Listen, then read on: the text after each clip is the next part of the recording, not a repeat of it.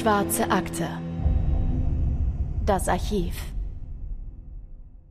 Wie sehr glaubt ihr an Gerechtigkeit? Wie sehr glaubt ihr daran, dass bei einem Mordfall alles daran gesetzt wird, den richtigen Täter zu finden und den auch zu einer angemessenen Strafe zu verurteilen? Und wie sehr glaubt ihr, kann jemand einen Mordprozess manipulieren, um am Ende alle Spuren zu verwischen? Nachdem ihr diesen Fall gehört habt, werden sich vielleicht einige von euren grundfestesten Überzeugungen geändert haben, aber seid gespannt auf das, was heute passiert. In dem Fall reisen wir nämlich in das politische Berlin der 70er Jahre, genauer gesagt in den linken Untergrund. Da gibt's natürlich neben der Hippie Love, Peace and Happiness Bewegung auch eine ganz andere Seite. Da gibt's junge Studenten und Studentinnen, die sich militant gegen das System stellen und dabei sogar nicht vor Mord zurückschrecken. Und sei es in den eigenen Reihen. Eines dieser Mordopfer aus den eigenen Reihen heißt Ulrich Schmücker. Ulrich wollte die Revolution, er wurde dann zum Verräter und am Ende führte ihn diese Reise in den Tod, im Alter von gerade mal 22 Jahren. Und heute erzählen wir in der schwarzen Akte seine Geschichte. Ja, und damit willkommen zu einer neuen Folge der schwarzen Akte. Mein Name ist Christopher. Und ich bin Anne. Hallo. Vielleicht kennt ihr ja den Journalisten Stefan Aust. Der war lange Chefredakteur des Spiegels und ist jetzt Herausgeber der Welt. Und er ist einer der bekanntesten Journalisten Deutschlands. Was ihr aber vielleicht nicht wisst, schon in jungen Jahren hat Stefan Aust einen der spannendsten Gerichtsprozesse Deutschlands begleitet, über den wir heute auch sprechen werden. Zu diesem Zeitpunkt war Stefan Aust noch Mitarbeiter beim Magazin Panorama und er hat ein Buch über den Fall geschrieben, über den wir heute sprechen. Und das heißt Der Lockvogel. Und wir erwähnen das Buch deshalb am Anfang der Folge, weil uns das durch die Recherche zu diesem Fall geleitet hat. Und nur sehr wenige Menschen haben so eng Kontakt zu den beteiligten Personen gehabt wie Stefan Aust. Er hat selbst Interviews mit den Beteiligten geführt, er hatte Einsicht in die Prozessunterlagen und er war bei den Prozesstagen als Berichterstatter vor Ort. Es ist in großen Teilen sein Buch, aus dem wir heute in diesem Podcast zitieren, und deswegen wollen wir unsere Quellen hier vorab schon mal erwähnen. In der schwarzen Akte haben wir jedoch nur begrenzt Zeit, um euch die Geschichten näher zu bringen. Vor allem gibt es dort sehr viele Zitate, die von Tonbandaufnahmen stammen und auch Briefe, die er abgedruckt hat, die die Geschichte nochmal viel plastischer gemacht haben. Außerdem gibt es eine ARD-Dokumentation der Reihe, die heißt Die größten Kriminalfälle, vielleicht kennt ihr die ja schon, und die können wir euch auch ans Herz legen. Dort gibt es von allen Beteiligten auch Originalaufnahmen, die euch vielleicht dabei helfen, ein besseres Bild von den Personen zu bekommen.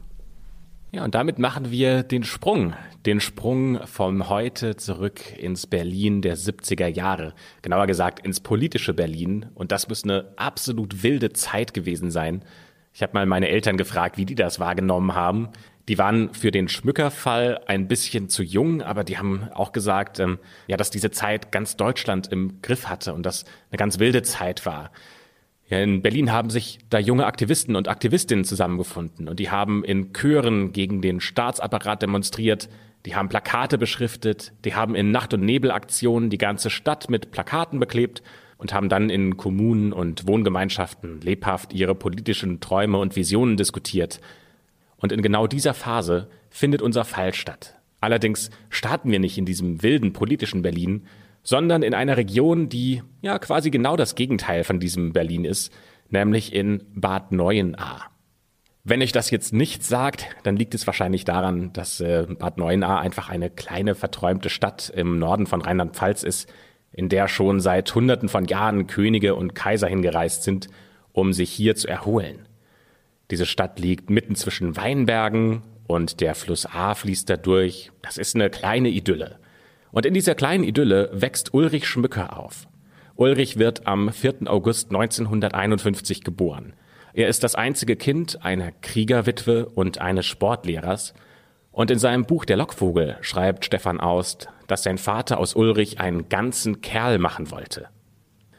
Einem Journalisten soll der Vater sogar gesagt haben, zwischen lateinischen Vokabeln und den Hausaufgaben in Mathematik habe ich ihn kräftig rangenommen. Kniebeugen, Liegestützen, Trimmdichtpfad, Schwimmen, Ski und Tennis. Also ihr erkennt wahrscheinlich daraus, Ulrich ist sehr sportlich, der nimmt an mehreren Schwimmwettkämpfen teil und geht für das, was er erreichen möchte, auch an seine körperlichen Grenzen.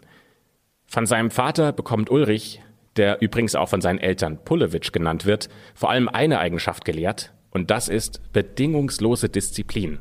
In der vorhin schon angesprochenen ARD-Dokumentation sagt einer seiner Freunde, Ulrich wäre ziemlich ernst und arbeitsam und ein sehr guter Schüler. Ein anderer Freund sagt über ihn, er war ein sehr empfindsamer, junger Mensch. In diesem ernsten, empfindsamen Menschen schlummern zwei Ideen, wie er später sein Leben verbringen möchte. Auf der einen Seite kann er sich sehr gut vorstellen, einmal Pfarrer zu werden er ist sehr engagiert in seiner evangelischen Gemeinde und hatte dort auch einen festen Freundeskreis und schmiedet den Plan, nach seinem Abitur Theologie zu studieren. Seine Eltern sind nicht religiös und sie sind daher auch jetzt nicht sonderlich begeistert davon, dass ihr Sohn so viel mit der Kirche zu tun hat, lassen ihm aber seine Freiheiten. Auf der anderen Seite hat Ulrich die Hoffnung, mit seiner Band professionell auftreten zu können Ulrich spielt nämlich leidenschaftlich gern Gitarre und zu Hause spielt er am liebsten die Songs der Rolling Stones nach. Den Elan und das Engagement, das ihn auch in der Schule auszeichnet, das nutzt er dafür, um für seine Band Auftritte zu organisieren.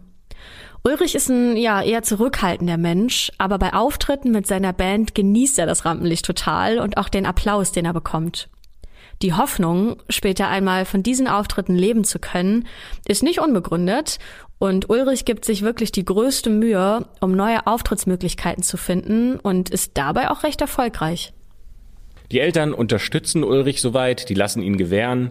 Das Einzige, worüber sie nie mit ihm sprechen und was so, ich sag mal, das rote Tuch der Familie ist, ist das Thema Politik. Das Thema wird quasi totgeschwiegen, weil es innerhalb der Familie auch einige Konflikte mit sich bringt. Seine Eltern haben den Aufstieg und den Fall der Nazi-Diktatur mitbekommen und wenn man Ulrichs Mutter über diese Zeit fragt, dann hat die noch positive Erinnerungen an den Arbeitsdienst, weil sie da sozialen Anschluss gefunden hat und während der Kriegszeit das Gefühl hatte, hier eine Gruppe zu finden, in der sie sich einbringen kann und die ihr Sinn gegeben hat. Diese Haltung verachtet Ulrich. Und weil das die Mutter auch weiß, wird quasi über das Thema nie gesprochen und die Familie versucht, Politik zu vermeiden. Die ersten Erfahrungen mit politischer Diskussion sammelt Ulrich dann bei der Familie eines Klassenkameraden, der Vater des Klassenkameraden war als Kommunist in Gefangenschaft und er hat viele Jahre in einem Konzentrationslager verbracht. Ja, und Ulrich ist gerne bei dem Freund und diskutiert mit dessen Vater und auch dessen Geschwistern über, über Politik, die philosophieren über den Staat und wie man die Gesellschaft seiner Meinung nach verändern könnte. Also bis zu diesem Punkt ist Ulrich ein aufgeweckter, cleverer Jugendlicher aus einer pfälzischen Kleinstadt, der gerne anderen Menschen hilft und sich politisch interessiert. Das ist aber weit entfernt von dem Terroristen Ulrich Schmücker, der er im Laufe seines Lebens werden sollte. Wir fangen mal an mit dem ersten großen Wendepunkt in seinem Leben. Das ist nämlich, als Ulrich in der Oberstufe für ein Jahr nach Amerika geht. Und dort lebt er in einer kleinen Stadt im Bundesstaat Minnesota bei einer Gastfamilie. Zu diesem Zeitpunkt hat gerade die zweite Phase des Vietnamkriegs begonnen und in Briefen an einen Freund schreibt Ulrich, wie schockiert er über die Kriegsbereitschaft in Amerika ist und wie der Patriotismus die Bürger in Amerika ideologisch verblendet. Außerdem ist er schockiert von der Rassendiskriminierung, die er dort erlebt. Für Ulrich zeigen sich hier zwei Gesichter von Amerika, im Vordergrund steht ein kleinbürgerliches, ja, vielleicht schon spießiges Kleinstadtleben, aber diese Fassade ist durchdrungen von dem Wunsch nach einem brutalen Krieg im Vietnam und gelebtem Rassismus. Ulrich hilft in den USA in seiner Freizeit armen Menschen und diese Erfahrung verstärkt seine Meinung über die Ungerechtigkeit, die er dort in den USA erlebt. Es fängt in ihm an zu brodeln und außerdem liest er in seiner Freizeit die Bücher von Engels und Marx. Ulrich entdeckt in dieser Zeit seine politische Identität. In mehreren Briefen an seine Freunde und an seine Eltern prangelt er diese Doppelmoral an und er schreibt I'm sick and tired of everything oder auf Deutsch ich habe das hier alles satt. Und sein Vater sagt, durch die Zustände, die Ulrich dort vorgefunden hat, ist er zunehmend radikalisiert worden. Nachdem Ulrich wieder zurück nach Deutschland gekommen ist, verdrängt er auch den Wunsch, Musiker oder Pfarrer zu werden. Stefan Aust zitiert Ulrich in seinem Buch aus einem Gespräch mit seiner Mutter. Ich kann nicht für einen Gott auf die Kanzel gehen, der es zulässt, dass man nur seiner Hautfarbe wegen geprügelt wird. Ulrich sieht für sich eine größere Aufgabe bestimmt und er will für Gerechtigkeit kämpfen. Damit ist das Studium der Theologie natürlich erstmal vom Tisch. Stattdessen schreibt sich Ulrich als Student an der Freien Universität in Berlin in den Fächern Ethnologie und Geschichte ein. An der Uni findet er schnell Kontakte, die ähnliche Ideale teilen wie er selbst und gelangt so über Umwege zu einer Organisation, die sich Schwarze Hilfe nennt. Im Kern ist das eigentlich erstmal ein loser Verband, in dem hauptsächlich linke Studenten und Studentinnen sich zusammengefunden haben. Und das Hauptanliegen dieser Organisation ist es, politische Gefangene zu unterstützen. Innerhalb der Schwarzen Hilfe gibt es dann auch verschiedene Aktionen und auch verschiedene politische Strömungen. Manche Studenten und Studentinnen wollen zum Beispiel nur demonstrieren, und mit Kunstaktionen, mit Straßendemos oder auch Undercover-Aktionen, wie zum Beispiel nächtliches Plakatieren, Aufmerksamkeit bekommen. Einmal zum Beispiel verkleben sie Fahrscheinautomaten, nachdem die BVG, also das äh, Berliner Verkehrsunternehmen, äh, angekündigt hatte, die Preise erhöhen zu wollen. Aber anderen Mitgliedern geht das nicht weit genug. Die sind Teil des linken Untergrunds und begehen da teilweise sogar schwere Verbrechen. Ein ehemaliger Mitstreiter von Ulrich sagt zum Beispiel in der ARD-Dokumentation über die Schwarze Hilfe, meistens waren unsere Aktionen sehr gut durchdacht, bis auf die Banküberfälle. Aber das waren Nebenerscheinungen. Man brauchte das Geld und die Bank hatte das Geld. Das war logisch, dass man das da geholt hat. Da fanden wir gar nichts dabei. Viele der linken Bewegungen, die sich zu dieser Zeit gegründet haben, vermischen sich oder aus einer Gruppierung heraus entsteht eine neue Teilgruppe. Das ist ein Geflecht, das nur schwer zu durchschauen ist. Und daher ist es für uns nicht ganz eindeutig nachzuvollziehen, welche Bewegung sich wie aus welchen Verbindungen heraus gegründet hat. Dieser ehemalige Mitstreiter zum Beispiel war auch Teil einer Bewegung, die sich Zentralrat der umherschweifenden Haschrebellen nennt. Aus dem Namen wird schon klar, dass sich diese Gruppe selbst nicht ganz so ernst nimmt. Ulrich selbst schließt sich dann einer anderen Bewegung an, die heißt Bewegung 2. Juni.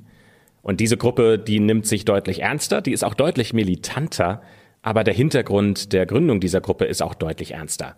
Denn der 2. Juni ist der Todestag des Studenten Benno Ohnesorg, der 1967 bei einer Demonstration von der Polizei erschossen wurde. Die Bewegung 2. Juni ist äh, gegen den Staat, gegen die Polizeimacht, gegen den Faschismus und sieht es als gerechtfertigt an, dafür dann auch gewaltsam eigene Interessen durchzusetzen. Wenn wir das juristisch betrachten, dann ist die Bewegung 2. Juni eine Terrororganisation. Die sind für mehrere Brandanschläge verantwortlich und auch für mehrere Bombenattentate. Und Ulrich selbst hat sich auch auf jeden Fall an solchen Aktionen beteiligt. Es ist zum Beispiel bekannt, dass er einen Sprengsatz am Berliner Harnackhaus gesetzt hat. Das war zu dieser Zeit von den amerikanischen Besatzungsmächten als Offiziersclub genutzt. Die amerikanischen Soldaten hatten sich gerade wieder in den Kampf im Nordvietnam begeben und gegen diese militärische Aktion wollte die Bewegung 2. Juni ein Zeichen setzen. Der Bombenanschlag ist akribisch geplant und über arabische Kontakte besorgt sich die Gruppe alle Zutaten, um eine Bombe bauen zu können. Doch dieser Anschlag geht schief, der Sprengsatz zündet nämlich nicht, wie geplant, und schon bei einem früheren Attentat ist eine unbeteiligte Person gestorben. Das will die Gruppe unbedingt vermeiden und deswegen rufen sie am nächsten Tag bei der Polizei an und melden den Sprengsatz. Die Bombe kann problemlos entschärft werden und für Ulrich ist die Bewegung 2. Juni mehr als nur sein Wunsch nach Gerechtigkeit. Er findet hier nämlich Freunde und Mitstreiter. Er wird in Geheimnisse eingeweiht, diskutiert mit anderen Linken darüber, wie man am besten Pässe fälscht, wie man sich am besten nach Syrien absetzen kann oder wie man ohne Aufsehen zu erregen an Waffen kommt. Ulrich ist also im Untergrund angekommen. Ja, und dann kommt bald die Aktion, mit der Ulrich in der linken Szene in Ungnade fallen wird. Es ist der 3. Mai 1972. An diesem Tag erfahren die Mitglieder der Bewegung 2. Juni, dass in der Türkei oppositionelle Studentenführer hingerichtet werden sollen. Dieser Punkt ist für die Gruppe der Auslöser dafür, dass sie aus Protest eine Bombe beim türkischen Konsulat in Bonn legen wollen. Dieses Konsulat ist nur wenige Kilometer von Ulrichs Elternhaus entfernt. Und nur ein paar Tage später ist es soweit. Der Plan ist geschmiedet und jetzt soll er in die Realität umgesetzt werden. Am 7. Mai 1972 bereiten sich Inge Fied, Wolfgang Knupe, Harald Sommerfeld und Ulrich Schmücker darauf vor, diesen geplanten Anschlag umzusetzen. Die haben alles vorbereitet. Die haben Transistorengeräte, Geräte, mit denen sie den Polizeifunk abhören können, Funkgeräte, den Sprengbausatz und viele weitere Gegenstände, die sie auf dieser Operation gebrauchen können, zum Beispiel mehrere Gegenstände, mit denen sie Autos knacken können. Um etwa 5.30 Uhr nachts kommen sie in Bad 9a Ahrweiler an. Das ist ja der Ort, in dem Ulrich aufgewachsen ist. Die vier parken auf einem Parkplatz vor einem Kaufhaus und sie sind sogar in Rufweite zum Haus von Ulrichs Eltern. Sie wollen sich noch etwas ausruhen, bevor sie die Drähte mit den Sprengsätzen verbinden, sich auf das Gelände des Konsulats schleichen und dann den Zeitzünder betätigen. Doch so weit soll es gar nicht kommen, denn gegen 8 Uhr morgens klopft es an die Scheibe des Autos, es ist eine Polizeistreife, die hier anklopft. Das Auto, der graue Fiat, in dem die vier Studenten geschlafen haben, ist den Polizisten aufgefallen. Die fordern die Papiere und die wollen mal einen Blick in den Kofferraum werfen, aber darin liegt ja die Bombe. Und schnell wird den Polizisten klar, dass sie hier was ganz Großes gefunden haben.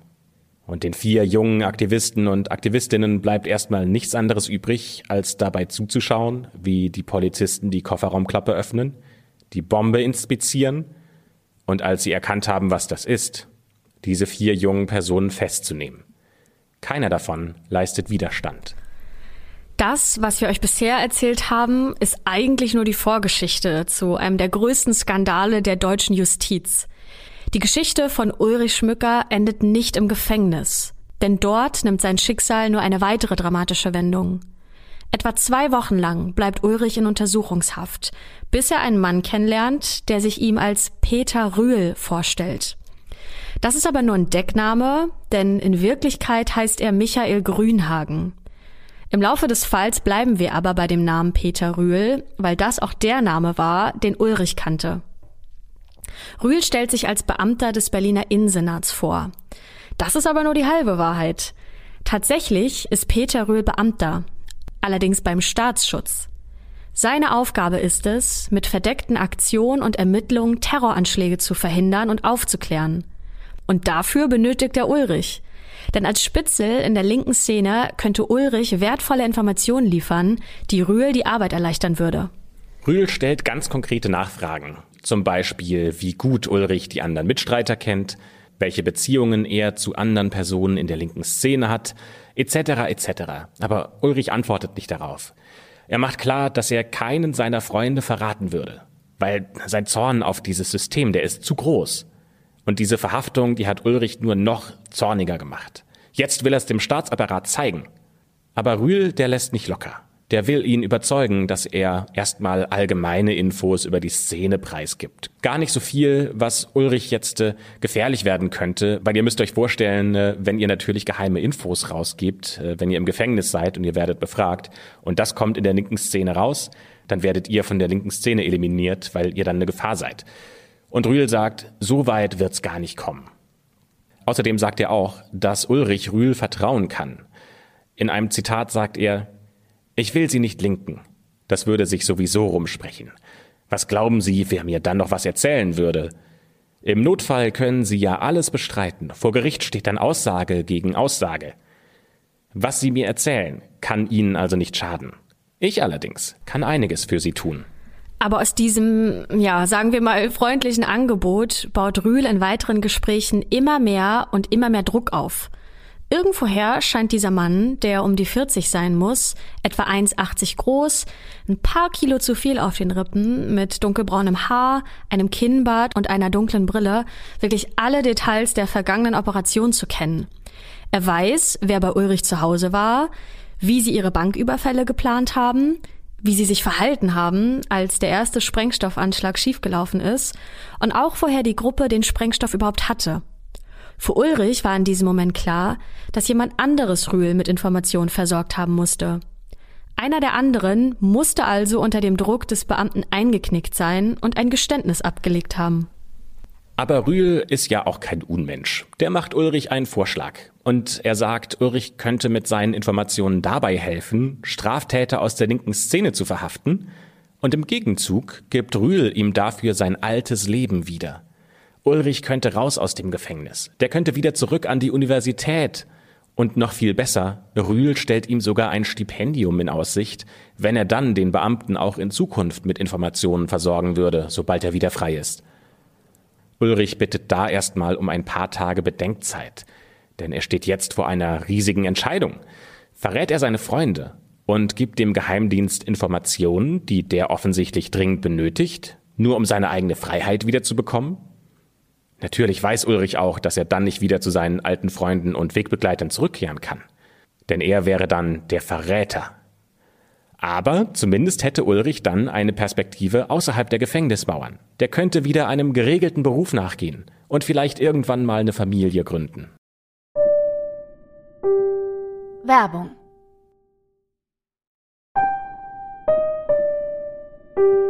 Werbung Ende Je länger er im Gefängnis sitzt, desto mehr neigt Ulrich dazu, das Angebot anzunehmen. Das Gefängnis macht ihn nämlich fertig und er hält es nicht länger aus auf diesem engsten Raum hinter Gittern. Und in einem Brief an seine Familie schreibt er, ich bin jetzt ins Zuchthaus Dietz verlegt worden und werde hier behandelt wie ein Kindermörder. Nee, schlimmer. Kindermördern geht's viel besser als mir. Ja, daran könnt ihr hören, wie groß der Druck im Gefängnis für Ulrich wird und wie schlecht es ihm da eigentlich geht. Und irgendwann sorgt das eben dafür, dass dieser Druck zu groß wird und Ulrich auf die Forderungen von Rühl eingeht. Er erzählt diesem Mann in mehreren Treffen Informationen, die seine Freunde und sogar auch ihn selbst belasten. Und irgendwann ist Rühl damit zufrieden. Der erklärt dann Ulrich den Plan, den er mit ihm durchführen will. Denn Rühl hat eine fingierte Flucht organisiert. Ulrich soll zu einer Gerichtsverhandlung erscheinen. Im Zuge dieser Verhandlungen stellt Rühl dann sicher, dass Ulrich für einige Momente unbeobachtet bleibt. Für ein paar Sekunden, vielleicht eine Minute. Die soll dann Ulrich nutzen, um zu fliehen. Ein paar Straßen weiter wartet Rühl dann in einem Wagen und fährt ihn dann in einen sicheren Bereich, in dem er dann für ein paar Wochen untertauchen soll. Später soll er dann wieder zurück in die linke Szene und ab diesem Moment, wenn er wieder in der linken Szene ist, muss er dann für Rühl als V-Mann agieren. Doch zu einer Flucht kommt es nicht. Die Sache ist viel zu riskant. Rühl muss auf jeden Fall verhindern, dass der Staatsschutz in diese Flucht mit verwickelt wird. Das wäre nämlich ein riesiger Skandal, wenn der Staatsschutz linke Terroristen aus dem Gefängnis befreit, während parallel nach den Mitgliedern der RAF und auch der Bewegung 2. Juni gefahndet wird. Außerdem hat mittlerweile Harald Sommerfeld umfassend ausgesagt, nachdem seine Fingerabdrücke an mehreren Tatorten gefunden wurden und auch Fotos belegen, dass er Bomben gelegt hat und bei Banküberfällen dabei war. In seinen Aussagen belastet Harald auch Ulrich schwer. Und damit ist es nicht mehr möglich, Ulrich eine Haftentlassung zu ermöglichen. Das war nämlich der Ausweichplan. Peter Rühl hätte ihm nämlich den Tipp gegeben, dass ein guter Anwalt die Anklage so in Zweifel stellen könnte, dass Ulrich wieder freigelassen werden würde. Aber mit dem Geständnis von Harald hat sich die Situation natürlich dramatisch verändert. Der einzige Weg, wie Ulrich jetzt laut Rühl, Zitat, nicht im Knast vergammeln wird, ist ein umfassendes Geständnis in einer offiziellen Aussage und eine Distanzierung vom linken Terrorismus. Auf Deutsch Verrat als Gegenleistung erhält Ulrich dafür eine sehr milde Strafe. Bisher waren ja alle Gespräche zwischen Ulrich und Rühl Geheimsache, jetzt braucht das Rühl aber offiziell. Ulrich geht auf das Angebot ein. In seinem Buch Der Lockvogel schreibt Stefan Aust, dass das Geständnis von Rühl diktiert wurde. Ulrich sagt, Rühl sagte mir, wie ich die Aussage zu gliedern hätte, wo ich anfangen und wie ich die Entwicklung darstellen sollte. An Stellen, an denen ich nicht recht weiter wusste, las er mir aus der, in Anführungszeichen, Aussage Sommerfels vor. Gerade an diesem ersten Tage gab mir Rühl recht genaue Anweisungen über das, was ich zu schreiben hatte, und formulierte zum Teil ganze Sätze. Ansonsten sagte er, ich solle alles schreiben, was ich ihm erzählt hatte. Das tat ich auch. Dann sieht Ulrich seinen Besucher für einige Wochen nicht mehr. Hat ihn der Verfassungsschutzbeamte doch reingelegt? Nee, es kommt genau so, wie es Ulrich versprochen wurde. Er kommt vor Gericht. Der Prozess verläuft auch relativ schnell. Ulrich bekommt eine Freiheitsstrafe von zwei Jahren und sechs Monaten und die Gründe für diese milde Strafe sind sein umfassendes Geständnis und die Tatsache, dass er mit dieser Aussage sein eigenes Leben aufs Spiel gesetzt hat. Denn Verrat wird in der linken Szene mit dem Tod bestraft. Und jeder in der Szene weiß ja jetzt, dass Ulrich gesungen hat. Nach dem Prozess ist Ulrich dann direkt frei. Denn das Gericht schätzt seinen Gesundheitszustand als zu schwach ein, sodass er seine Strafe nicht antreten muss. Ja, aber wohin soll denn Ulrich jetzt als nächstes? In der linken Berliner Szene, da braucht er sich natürlich nicht mehr blicken zu lassen. Und Freunde raten ihm dazu, erstmal ins Ausland zu gehen, dafür einige Jahre zu bleiben, sein Studium zu beenden und dann irgendwann wieder zurückzukommen. Es gibt da sogar schon konkrete Überlegungen, wie Ulrich nach Schweden gelangen könnte. Aber Ulrich Schmücker hört darauf nicht. Er macht eigentlich das, wovon ihm alle abgeraten haben. Er geht zurück nach Berlin, nach Kreuzberg. Die Polizei hat ihm geraten, sich aus der politischen Szene fernzuhalten. Ja, aber Ulrich, der will seinen Fehler wieder gut machen. Er will den Staatsschutz jetzt reinlegen und öffentlich machen, wie tief die Beamten ihre Finger in dieser militanten linken Szene haben und denen jetzt quasi eine Falle stellen. Deswegen weiht er zwei Freunde in einen Plan ein. Ulrich will sich ein paar Tage nach seiner Entlassung mit Peter Rühl treffen. Diese beiden Freunde sollen sich dann mit einer Kamera auf die Lauer legen und Fotos von den beiden anfertigen. Diese Fotos wollen sie dann dem Spiegel zuspielen. Das wäre der Beweis, der den Staatsschutz schwer belastet. Neben Korruption könnte man dann auch noch die Frage stellen, was wusste der Staat von den Terroranschlägen der RAF oder der Bewegung 2. Juni, bevor sie überhaupt passiert sind? Hätte der Verfassungsschutz diese Attentate vielleicht sogar verhindern können?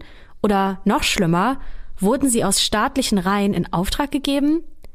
Wenn dieser Plan funktioniert, dann hat Ulrich seinen Ruf in der linken Szene wiederhergestellt. Ja, aber Ulrich hat halt nicht damit gerechnet, dass Rühl ein Fuchs ist. Der hat sich nämlich auf genau so eine Situation vorbereitet. Er hat wahrscheinlich damit gerechnet, dass Ulrich ihm diese Falle stellen will und zum vereinbarten Zeitpunkt, auf der Straße des 17. Juni, steht Ulrich dann alleine. Denn Rühl erscheint nicht. Die Freunde von Ulrich gehen ohne Fotos nach Hause. Ein paar Tage später treffen sich dann Rühl und Ulrich allerdings nochmal. Und bei diesem Treffen kann Rühl Ulrich Fotos von den beiden Freunden mit der Kamera vorhalten und konfrontiert ihn mit der Situation.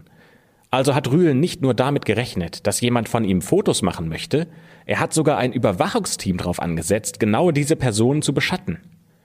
Ja, und das wird nicht die einzige Situation in der Geschichte bleiben, in der beide Seiten, das linke Lager und der Staatsschutz, versuchen sich gegenseitig irgendwie auszuspielen. Bei den Behörden ist Ulrich ab sofort besser bekannt unter seinem Decknamen Kette. Damit werden die Identitäten von V-Männern geschützt. Ulrich selbst findet eine Wohnung in Berlin-Kreuzberg und er versucht wieder Anschluss an die linke Szene zu finden. Durch Zufall lernt er wahrscheinlich im April 1973 einen jungen Mann kennen, der ihm dabei helfen möchte, wieder in den linken Untergrund einzutauchen. Und dieser Mann heißt Götz Tilgener. Ein ehemaliger Mitbewohner sagt über Götz, das war eigentlich ein kranker Typ. Der hatte wahrscheinlich Schäden, weil sein Vater Nazi war. Er war sehr reaktionär. Er hatte immer eine große Lippe und Sprüche drauf. Wenn man ihn nicht kannte, dachte man, der hat den Durchblick und schwer was drauf. Aber wenn man ihn näher kannte, er war sehr unsicher und hat das mit lauten Tönen ausgeglichen. Götz und Ulrich werden schnell sowas wie Freunde. Götz errät sogar schnell, wer Ulrich ist und warum er im Gefängnis gesessen hat. Götz ist ebenfalls in der schwarzen Hilfe aktiv und er hat natürlich gute Kontakte in die linke Szene, und deswegen bittet Ulrich Götz darum, dass er ihm gefälschte Papiere liefert, damit er dann mit einer neuen Identität und einem neuen Namen wieder zurück in den linken Untergrund kann. Und er will noch mehr. Obwohl nämlich äh, der Name von Ulrich beim Verfassungsschutz Kette ist, will sich Ulrich von seiner Kette lösen. In einem Interview sagt Götz Tilgener, am ersten Tage des Kennenlernens wollte er, also Ulrich, von mir eine Schusswaffe haben um seinen Verfassungsschutzobmann Rühl zu erschießen, um sich damit wieder Zugang zur linken Szene zu verschaffen. Aber diesen Plan, den lehnt Götz Tilgener ab, weil mit einem Mord lässt sich der Verrat von Ulrich an der linken Szene nicht einfach so reinwaschen. Aber Götz hilft Ulrich dennoch, einen Neustart zu beginnen. Er vermittelt einen Kontakt zu einer Wohngruppe, die in einer alten Fabrik lebt. Aber unter einem anderen Namen. So kann Ulrich dort nämlich untertauchen. Er nennt sich Bernd Laurisch. Er bekommt immer wieder Besuch von alten Jugendfreunden und es muss ihm sehr schwer gefallen sein, nicht über seine eigenen Gedanken und Gefühle sprechen zu können und immer in der Angst zu leben, dass ihn jemand erkennen könnte. In dieser Gruppe verliebt sich Ulrich auch in seine Mitbewohnerin Usch. Die junge Frau wird sogar von ihm schwanger und zum ersten Mal erzählt Ulrich im November 73 Freunden von dieser tollen Nachricht. Über Götz Tilgener erweitert sich dann auch das Netzwerk von Ulrich in die linke Szene und so bekommt er Zugang zu einer Gruppe in Wolfsburg, die er gemeinsam mit seiner Freundin und anderen Freunden aus der linken Szene immer wieder gemeinsam besucht. Dieser Kontakt zur Wolfsburger Gruppe wird immer intensiver. Zwischenzeitlich sitzt Götz auch selbst im Gefängnis und schreibt mit seiner Freundin, die aus der Wolfsburger Gruppe kommt, Briefe hin und her. Und in diesen Briefen, da malt er sich ein gemeinsames Leben mit ihr aus und auch mit Ulrich, beziehungsweise mit Bernd, wie er ja zu dem Zeitpunkt heißt, und dessen Freundin aus. In dieser Zeit hat er mit Ulrich selbst keinen großen Kontakt, denn zu groß ist die Angst, dass der Verfassungsschutz vielleicht mitliest und Ulrich dadurch auffliegen könnte. Im Februar 1974 kommt Götz dann wieder frei. Als er wieder in Freiheit ist, telefoniert er natürlich erstmal mit Freunden und Bekannten, und direkt in einem seiner ersten Telefonate wird er von einem seiner Kontakte gewarnt. Pass auf, was du Bernd erzählst. Denn während Götz im Gefängnis saß, ist die Wolfsburger Gruppe misstrauisch geworden. Die alten Geschichten, das Geständnis hat Ulrich wieder eingeholt. Seine Tarnung ist aufgeflogen. Die Wolfsburger haben irgendwoher einen Tipp aus dem Untergrund bekommen.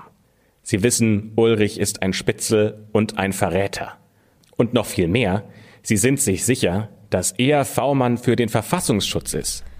Und sie sind sich auch sicher, der Verrat hat früher begonnen, als alle geglaubt haben. Sie glauben, dass Ulrich die Polizei in Bad Neuenahr gerufen hat, damit sie das Auto mit der Bombe durchsuchen können.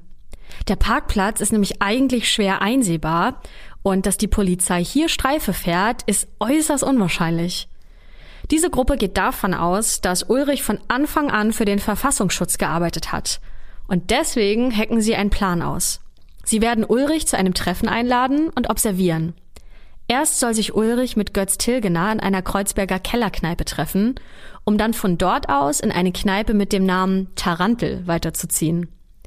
Auf einem handgemalten Plan hat die Gruppe dann aufgezeichnet, an welchen Stellen Wachposten stehen, um Ausschau zu halten, ob den beiden vielleicht verdächtige Personen folgen, die zum Verfassungsschutz gehören könnten. Ja, und die Tarantel, die ist auch kein zufälliger Treffpunkt. Die Tarantel war zu dem Zeitpunkt die Bar, in der sich die linke Szene getroffen hat, Pläne gemacht hat und das war quasi ihr Geheimversteck, in dem sie sich sicher gefühlt haben und sich immer treffen konnten. Am Karfreitag, dem 12. April 1974, findet dann diese Aktion wie geplant statt. Pünktlich um 20 Uhr treffen sich Ulrich und Götz in der verabredeten Kellerbar.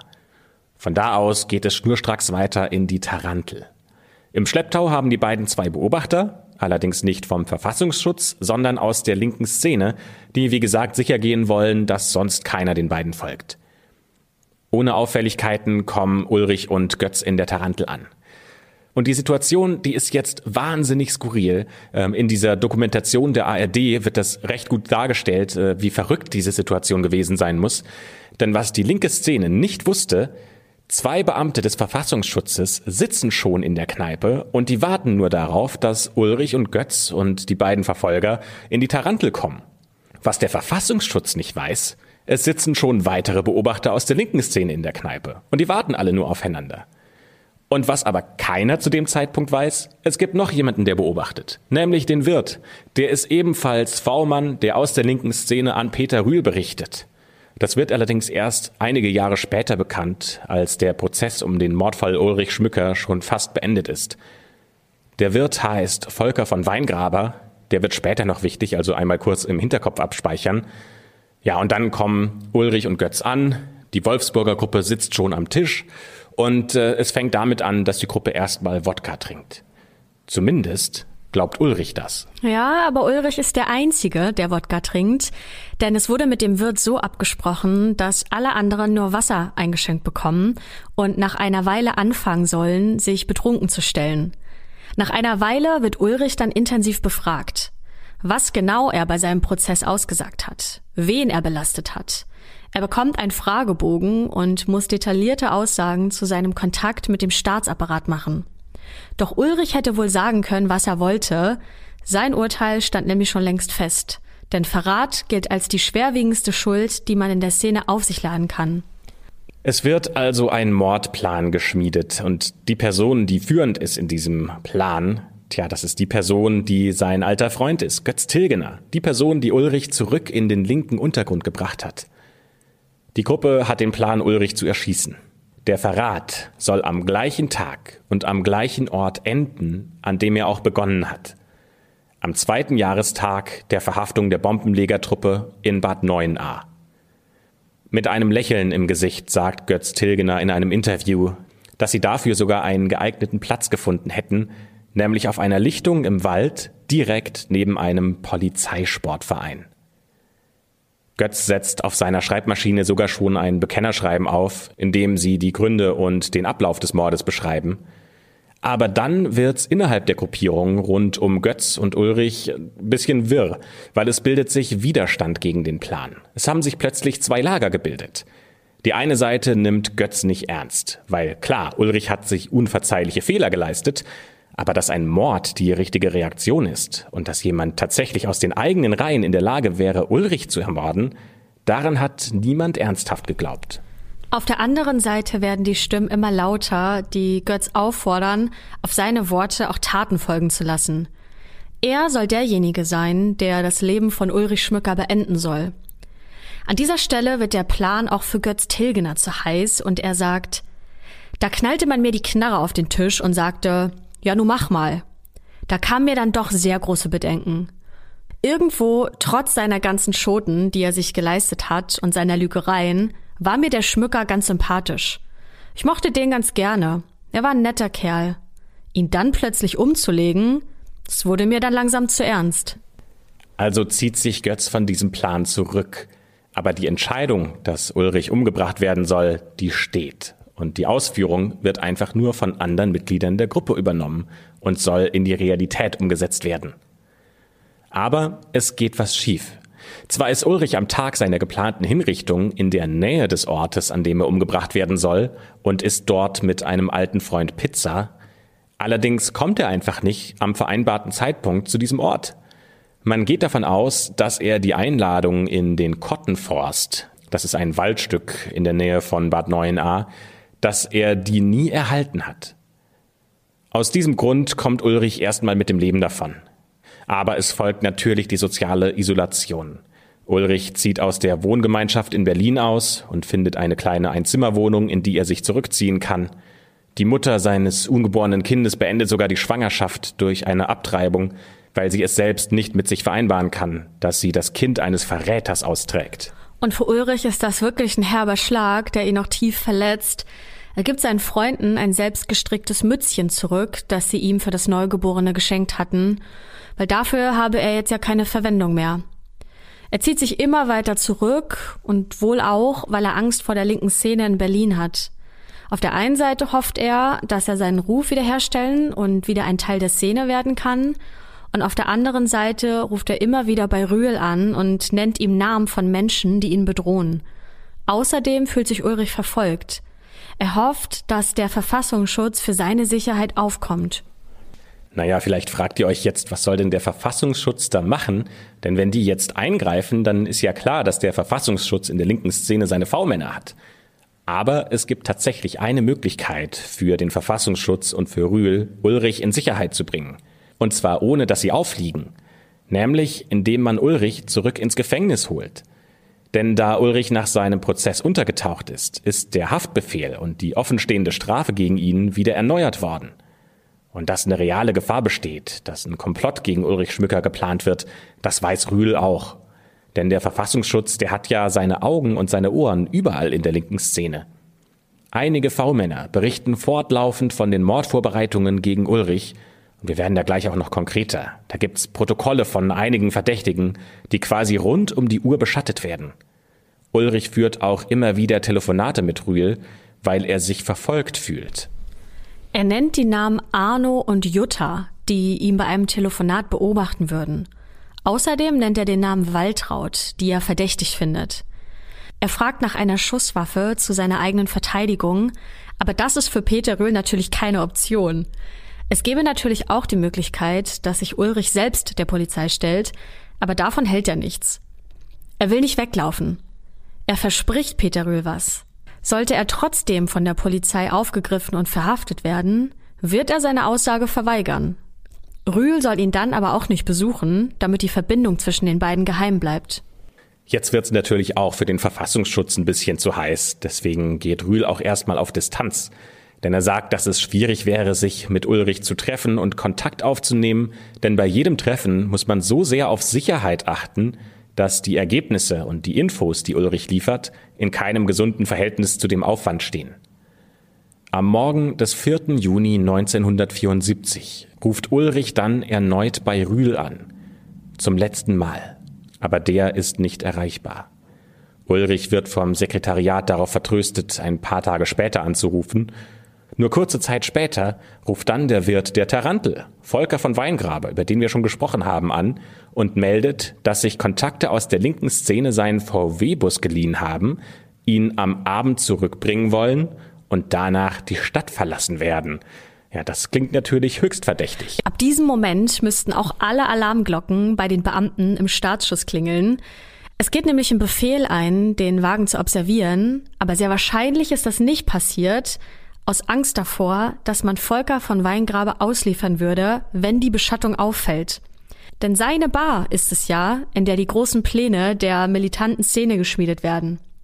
Die Tarantel ist ja schließlich der Anlaufpunkt für die linken Szenegrößen und Volker von Weingraber ist ihr Vertrauter. Seine Unversehrtheit und seine Tarnung sind wohl wichtiger als das Leben von Ulrich. Werbung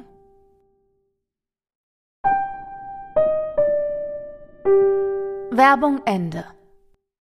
Und jetzt geht alles Schlag auf Schlag. Ulrich hat an diesem Tag einen Job in einem Hotel gegenüber des Landesamtes für Verfassungsschutz, also nur wenige Meter von den Menschen entfernt, von denen er sich Sicherheit erhofft. Es gibt in den Akten einen Befehl, ihn zu observieren. Aber ausgerechnet an diesem Tag gibt es keine weiteren Einträge, wer ihn wann, wo zuletzt gesehen hat. Ob das jetzt nur Zufall ist oder ob das vom Staatsschutz so gewollt war, das lassen wir euch am Ende der Folge selbst entscheiden. Die letzten Momente, in denen dann Ulrich Schmücker von Zeugen gesehen wird, ist am Abend des 4. Juni. Die Zeugen sagen, sie hätten gesehen, wie er mit zwei weiteren Männern in einen schwarzen oder blauen VW Käfer einsteigt und davonfährt. Etwa einen Kilometer von der Stelle entfernt, an der am nächsten Morgen seine Leiche gefunden wird. Erst im Laufe der Prozesse im Rahmen dieses Mordfalls wird klar, was sehr wahrscheinlich passiert ist. Es ist bereits nach 22 Uhr, als sich Ulrich Schmücker mit einer weiteren Person an der Krumm-Lanke, das ist ein See in Berlin-Steglitz, trifft und eine partielle Mondfinsternis sorgt dafür, dass zwischen den Büschen und Sträuchern nahezu absolute Finsterheit herrscht. Doch die beiden haben einen klar definierten Treffpunkt, an dem sie niemand sehen soll. Ulrich und die andere Person erkennen sich durch das Kennwort 100 Blumen, das von einem Mao-Zitat abgeleitet ist. Nämlich lasst 100 Blumen blühen und 1000 Ideen miteinander wetteifern. Ulrich erhofft sich von der anderen Person einen Kontakt zur irischen IRA. Ulrich soll die IRA bei ihren Kämpfen unterstützen, um seinen Ruf in der linken Szene wieder reinzuwaschen. Ulrich Schmücker will wieder dazugehören. Und diese andere Person heißt in der Szene Wölli. Nach eigener Aussage hat Peter Rühl Ulrich davor gewarnt, auf dieses Treffen einzugehen, denn es könnte eine Falle sein. Aber lasst uns erst mal vorher klären, woher wir überhaupt wissen, dass das so passiert sein soll. Das, was wir nämlich jetzt schildern, das hat einer der Hauptverdächtigen an diesem Mord ausgesagt. Sein Name ist Jürgen Baudeux. Er gehört wie die anderen Angeklagten auch zur Wolfsburger Gruppe, und anfangs haben in den Prozessen rund um den Mordfall alle Angeklagten ihre Aussage verweigert. Es ist jetzt allerdings nicht ganz klar, warum ausgerechnet Jürgen die Seiten gewechselt hat. Aber aus irgendeinem Grund hat sich Jürgen dazu entschieden, ein Geständnis abzulegen. Also alles, was wir wissen, kommt von diesem Geständnis.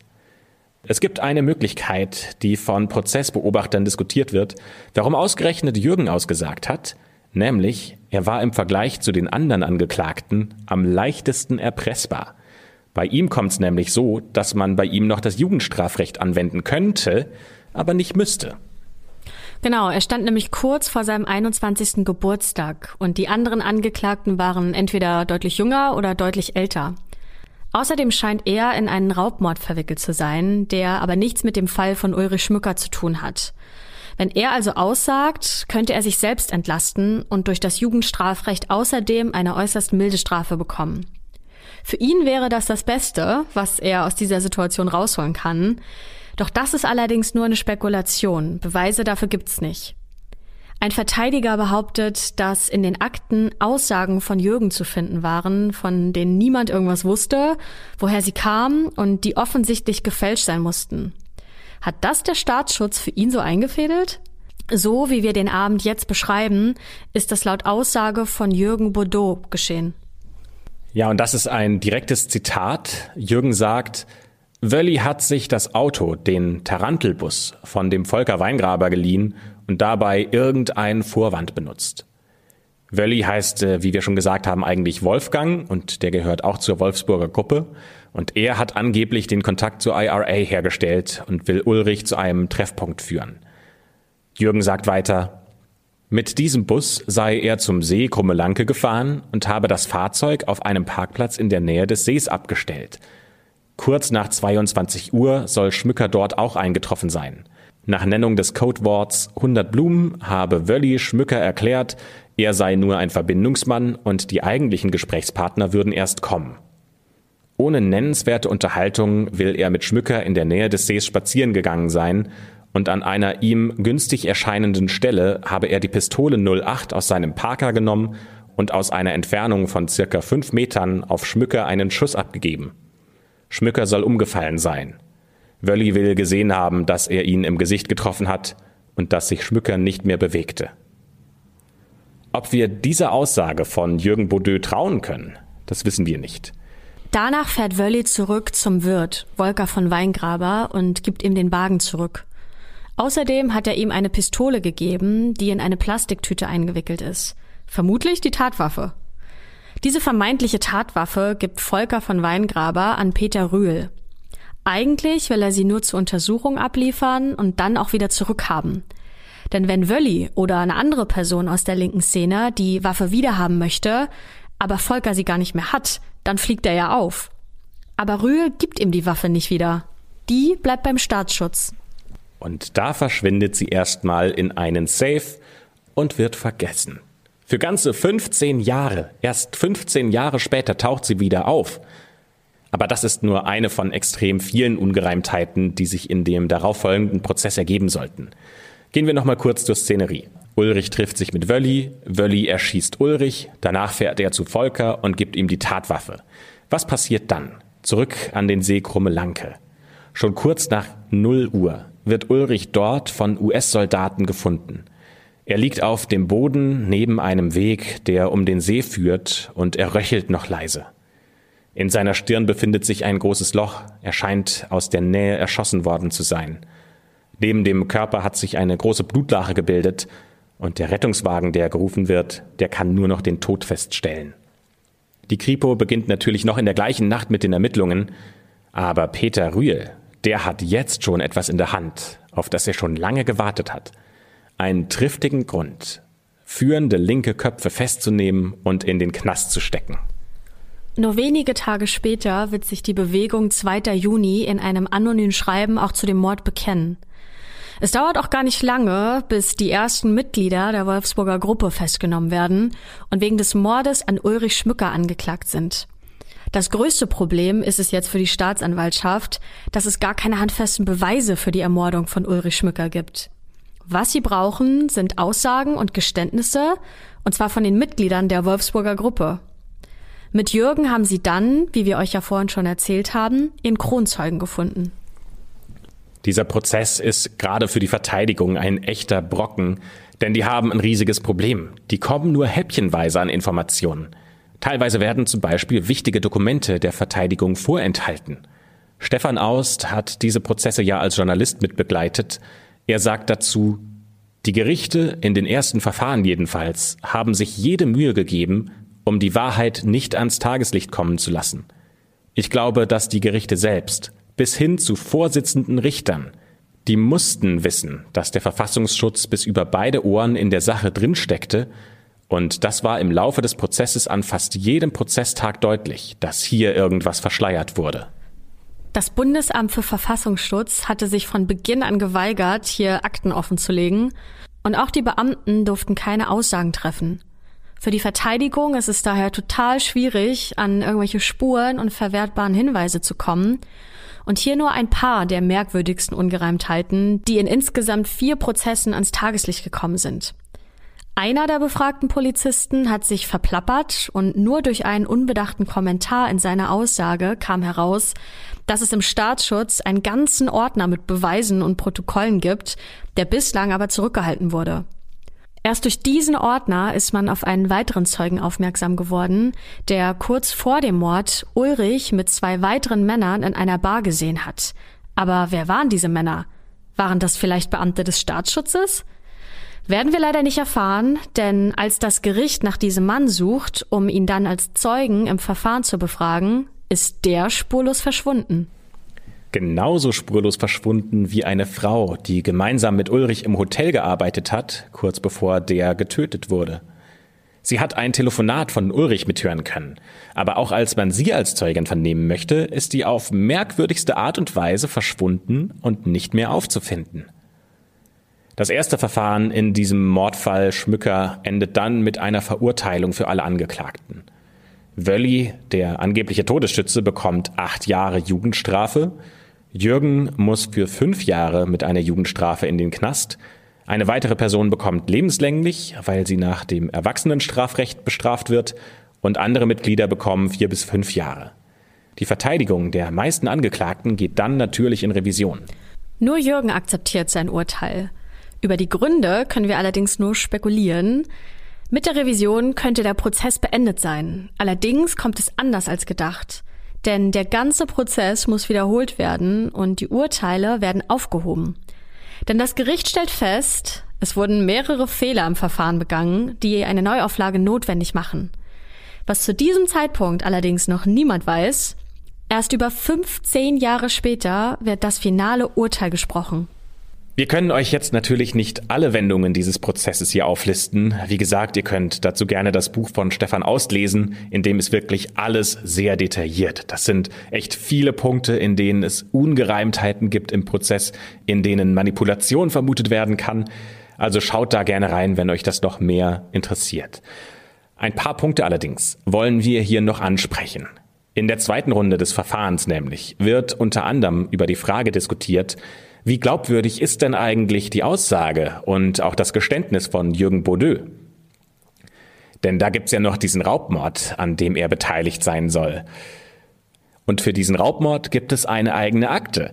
Jetzt stellen allerdings Verteidiger dann im Rahmen des Prozesses fest, dass die Akte über diesen Mord plötzlich geschwärzt wurde. Allerdings auch äh, erst einige Jahre nachdem der Prozess begonnen hat. Da befinden wir uns sogar schon in Runde drei oder vier. Sehr wahrscheinlich ist dieses Schwärzen in diesem Raubmord passiert, um eine Zusammenarbeit von dem Staatsschutz und Jürgen zu vertuschen. Das heißt, hier stellt sich die Frage, ist Jürgen tatsächlich ein linker Terrorist, der zu verurteilen ist, oder war der auch einfach ein V-Mann? Und hatte der über all die Jahre Kontakt zum Verfassungsschutz? Die Frage ist bis heute ungeklärt. Denn zu diesem Zeitpunkt bestimmt ein ganz anderer Aufreger die Verteidigung. Die befasst sich nämlich mit einer dringenden Frage. Und zwar, wer hat denn bei uns einen V-Mann eingeschleust? Bei der Verteidigung gab es einen Praktikanten, Christian Hein. Und der hat dem Verfassungsschutz detailliert berichtet, was die Verteidigung alles schon weiß. Denn mit diesen Informationen lässt es sich natürlich viel besser abschätzen, was man vor Gericht verschweigen kann, also was sie eben noch nicht wissen. Aus dem Praktikum wurde dann Freundschaft mit dem Verteidiger. Die beiden sind sogar zusammen in den Urlaub gefahren. Über 15 Jahre lang hat dieser Christian Hein Informationen, Strategien und Gespräche an den Verfassungsschutz geleakt. Das Urteil des Verteidigers lautet dazu, da wird mir heute noch schlecht, wenn ich daran denke. Es ist Wahnsinn, oder? Was da für Methoden angewandt wurden, um diesen Prozess zu manipulieren. Bis ins Jahr 1991 ziehen sich diese Prozesse, die immer wieder neue Wendungen mit sich bringen. Im Jahr 1989, also 15 Jahre nach dem Mord, wird dann tatsächlich bekannt, da hatten wir ja schon drüber gesprochen, dass sich die ganze Zeit die Tatwaffe in einem Safe beim Verfassungsschutz befunden hat. Und das ist ja das vielleicht wichtigste Beweismittel in einer Behörde, die eigentlich den Auftrag hat, dieses Verbrechen zu bekämpfen und die eigentlich zur Auflösung damit beitragen könnte. Und niemand will da bemerkt haben, dass 15 Jahre lang diese Waffe dort liegt. Das fällt den Verteidigern sehr schwer zu glauben. Ja, und dann gibt es einen Termin, in dem die Tatwaffe präsentiert werden soll. Komisch ist allerdings, dass die Waffe, die da gezeigt wird, aus der Zeit des Ersten Weltkriegs stammt und gar nicht das Projektil abfeuern kann, das man in Ulrichs Kopf gefunden hat. Und dann bei einem weiteren Termin, da liegen plötzlich drei Pistolen und Revolver auf dem Tisch, die als Tatwaffe in Frage kämen. Und irgendwie können es plötzlich alle gewesen sein. Also da gibt's immer wieder neue Ungereimtheiten und neue Fragen. Ja, und insgesamt wird dreimal ein Urteil über die vermeintlichen Täter gesprochen, über die Wolfsburger Gruppe, das dann aber jedes Mal von einer höheren Instanz wieder verworfen wird. Schließlich wird der Fall im Jahr 1991 eingestellt. Es ist einfach nicht mehr möglich, einen Täter zu ermitteln. Tja, ist das jetzt ein Sieg oder eine Niederlage für den Verfassungsschutz? Schwer zu sagen, denn auf der einen Seite hat er es geschafft, dass die eigenen Informanten und V-Männer geheim geblieben sind. Die Akten und Beweise konnten so gut manipuliert werden, dass kein Verdacht an den Mitwissenden haften bleibt, aber es wurde kein Täter verurteilt. Der Mordfall Ulrich Schmücker wird für immer ungeklärt bleiben und alle Angeklagten wurden freigesprochen und haben sogar Haftentschädigung erhalten. Das Gericht gibt in seinem Urteil dem Verfassungsschutz einen erheblichen Anteil der Schuld am Tod von Ulrich Schmücker und vor allem dem Beamten Peter Rühl oder Michael Grünhagen, wie er ja mit echtem Namen heißt, denn Rühl hätte gewusst, dass Ulrich in Lebensgefahr schwebt. Und er hat es nicht nur gewusst, er hätte sogar diesen Mord verhindern können, denn mit der Hilfe der Polizei hätte man Ulrich wieder zurück ins Gefängnis holen können und ihn in Sicherheit bringen können. Aber Rühl wollte das verhindern und das Gericht bewertet sein Verhalten folgendermaßen. Eine Verhaftung Schmückers erschien ihm insbesondere deshalb untunlich, da einige Personen der Ansicht sind, dass Schmücker nach wie vor als Spitzel tätig ist. Eine Festnahme hätte dies widerlegt. Schmücker sollte somit als Lockvogel dienen. Außerdem schreibt das Gericht, Zitat, Zusammenfassend ist festzustellen, dass im vorliegenden Fall durch die extrem lange belastende Verfahrensdauer die rechtswidrigen Maßnahmen zur Erziehung von Geständnissen der Beschuldigten, die Ausforschung detaillierter Verteidigungsschritte über einen Zeitraum von 15 Jahren eine Reihe schwerwiegender Verstöße gegen das Gebot eines fairen Verfahrens vorliegt, von denen bereits jeder einzelne von der bisherigen Rechtsprechung und Lehre als möglicher Einstellungsgrund in Betracht gezogen worden ist. Oder übersetzt bedeutet das, das Verfahren wird eingestellt. Alle Angeklagten werden in die Freiheit entlassen und gelten als unschuldig. Die Rolle des Verfassungsschutzes kann nicht eindeutig eingeordnet werden. Ein Terrorismusforscher sagt dazu, die Tatsache, dass es auch in vier Prozessen nicht gelungen ist, ihn zu klären und die Täter ebenso wie die dafür Verantwortlichen zu verurteilen, ist ein Schandfleck. Nicht nur in der bundesdeutschen Justiz, sondern des Rechtsstaates insgesamt. Und auch Stefan Aust hat dazu eine vernichtende Bilanz, der sagt, es ist eine Geschichte von Verrat. Und zwar nicht von einem Verrat, sondern von ganz vielen Fällen von Verrat. Es hat hier jeder jeden verraten und zum Teil sogar mehrmals. Götz Tilgener blickt rückblickend auf den Verlauf des Attentats und gibt sich dafür selbst eine Mitschuld, denn er sagt, ich hätte die Aktion verhindern können. Ich habe mich geirrt in der Beurteilung der Wolfsburger Gruppe. Dieser Irrtum war für Schmücker tödlich. Ist schon ein komisches Gefühl. Wenn man die Briefe und Berichte von Götz Tilgener liest, dann wirft das noch eine letzte Frage auf, nämlich, wer war wirklich der Mörder von Ulrich Schmücker? Götz schreibt nämlich immer wieder, dass Jürgen Ulrich umgebracht hat. Denn laut seiner Aussage ist er der Einzige in der Wolfsburger Gruppe gewesen, der mit einer Pistole schießen konnte. Er sagt nämlich, dass Jürgen auf zehn Meter Entfernung einen Kronkorken treffen konnte. Ja, und wie geht man mit seinen Aussagen im Prozess um? Gar nicht. Denn Götz kann nicht mehr vor Gericht aussagen. Denn noch vor dem ersten Prozess ist Götz Tilgener tot. Am 8. Juli 1975 wird er in seiner Wohnung gefunden. Er ist an Drogen- und Alkoholmissbrauch gestorben. Aber was nicht ganz klar ist, ist, wollte Götz sterben? War diese Überdosis ein Unfall? Oder musste hier jemand sterben, weil er einfach zu viel wusste? Das werden wir wahrscheinlich nie erfahren. Und das war der Fall von Ulrich Schmücker, den wir heute in der Akte vorgestellt haben und der, wie Christopher ja vorhin schon meinte, noch viel, viel größer ist, ähm, den wir jetzt in seiner vollen Breite eben hier nicht vorstellen konnten, weil wir dann wahrscheinlich vier ganze Folgen oder so darüber hätten machen müssen. Ähm, das heißt, wer sich da noch ein bisschen detaillierter informieren möchte, da ist das Buch Der Lockvogel in der Folgenbeschreibung verlinkt. Schaut euch das doch gerne mal an. Christopher, du hast es auch einmal komplett gelesen, oder? Ich habe das verschlungen quasi, weil das es sind nur Momente, in denen man sich denkt, das darf doch nicht wahr sein, das ist doch nicht wirklich passiert. Gerade in dieser Dimension, in der der Verfassungsschutz eingegriffen hat. Und äh, das krasseste für mich war eigentlich ja dieses letzte, dieses letzte Urteil vom äh, Gericht, das gesagt hat, es war für den Verfassungsschutz mehr von Wert, Ulrich Schmücker draußen zu lassen in Lebensgefahr, weil sie wollten, dass die linke Szene denkt, er wäre ein V-Mann, weil sie eben die linke Szene dazu provozieren wollten, Straftaten zu begehen, um sie dann eben ähm, in den Knast zu bringen. Das finde ich so unglaublich. Auch, auch die ganze Art, wie beschrieben wird, wie äh, Komplotte untereinander geplant werden, äh, welche Kontakte wer hat und wie dieses ganze Netzwerk aufgebaut ist hat für mich immer so dieses Gefühl hinterlassen von, das ist doch nicht wahr, das kann so gar nicht passiert sein.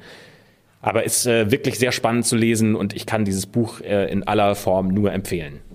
Ja, das denke ich mir aber so oft, ne, zu den Fällen, so das kann doch nicht wirklich so passiert sein. Ähm, also so das Gefühl bleibt ja eigentlich sehr oft am Ende bei uns zurück.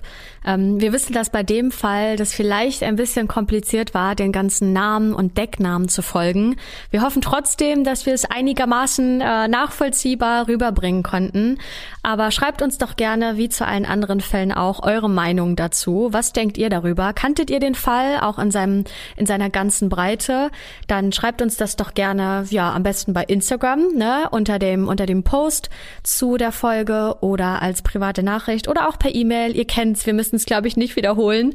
Ähm, genau, dann freuen wir von euch zu lesen und wir freuen uns schon auf die nächste Woche, wenn ihr hoffentlich wieder dabei seid in der schwarzen Akte. Macht's gut und bis nächste Woche.